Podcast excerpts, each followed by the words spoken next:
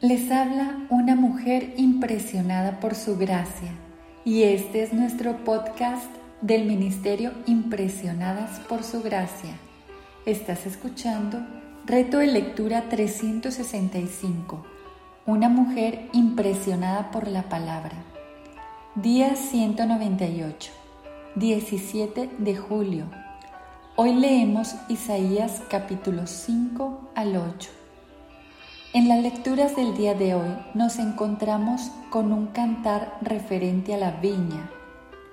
Tenemos que entender primeramente que el dueño de la viña de esta parábola es Dios y la viña representa a Israel.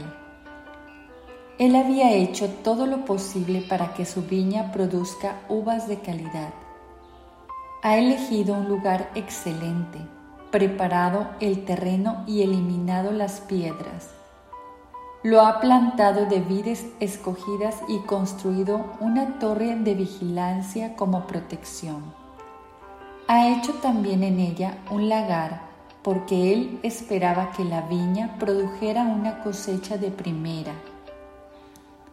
Por desgracia, dio uvas silvestres. La viña de la que se habla aquí es la casa de Israel y los hombres de Judá un evidente juego de palabras acentúa la decepción del Señor. El fruto que con toda razón esperaba era el juicio. Esperaba justicia, pero lo que oyó fue un grito de angustia, el castigo de Dios para su pueblo improductivo, que era ya no tendría protección ante los depredadores que lo rodeaban. El pueblo de Israel sería destruido porque había desechado la ley y abominado la palabra de Dios como un viñedo improductivo.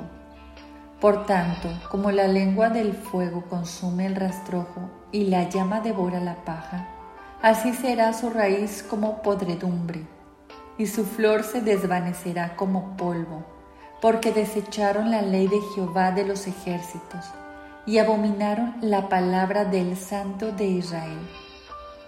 Por esta causa se encendió el furor de Jehová contra su pueblo, y extendió contra él su mano, y le hirió. Y se estremecieron los montes, y sus cadáveres fueron arrojados en medio de las calles. Con todo esto no ha cesado su furor, sino que todavía su mano está extendida alzará pendón a naciones lejanas y silbará al que está en el extremo de la tierra. Y he aquí que vendrá pronto y velozmente. Isaías 5, 24, 26. Poder y otredad.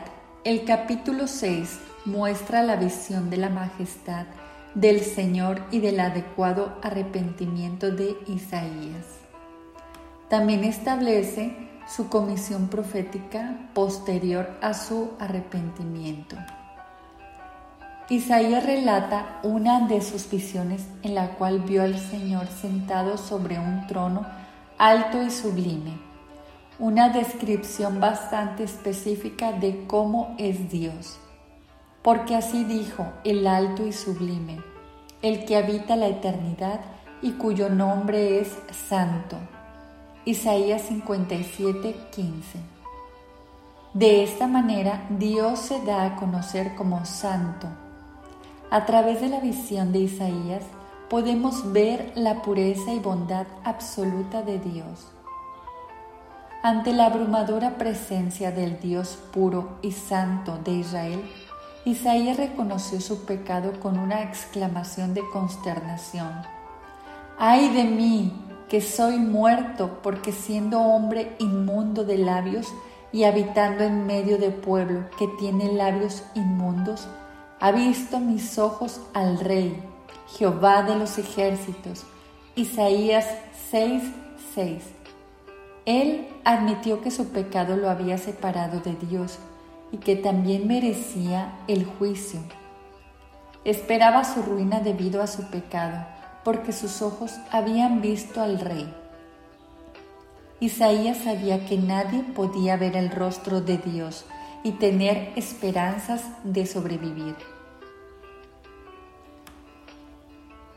En esos momentos Isaías se encuentra con Dios de una forma íntima, auténtica y que lo marcará para toda la vida. Capítulo 8. En los primeros versículos vemos que después de la profecía inicial sobre la derrota de Israel y Siria a manos de los asirios, Isaías dio más detalles mediante la revelación del Señor. Se le ordenó escribir sobre Maher Salal Hasbaz, que significa presto para el saqueo, veloz para el botín.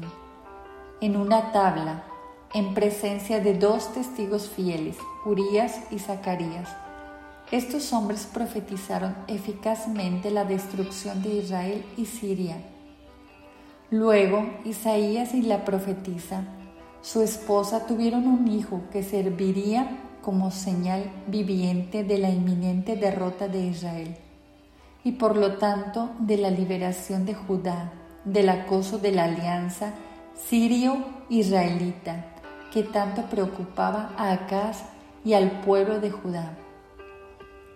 En los versículos 9, 10, las naciones fueron desafiadas a hacer lo peor contra el pueblo de Dios pero a pesar de que se ciñeran, es decir, prepararse para la batalla, e hicieran planes juntas, el resultado sería el mismo, serían derrotados, quebrantados.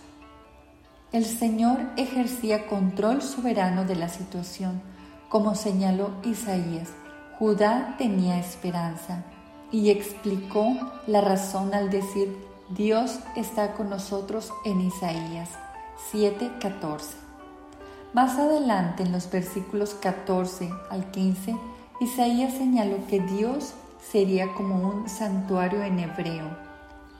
Mikdash, lugar sagrado, metafóricamente un refugio para los que esperaban en el Señor y la liberación provista por Él.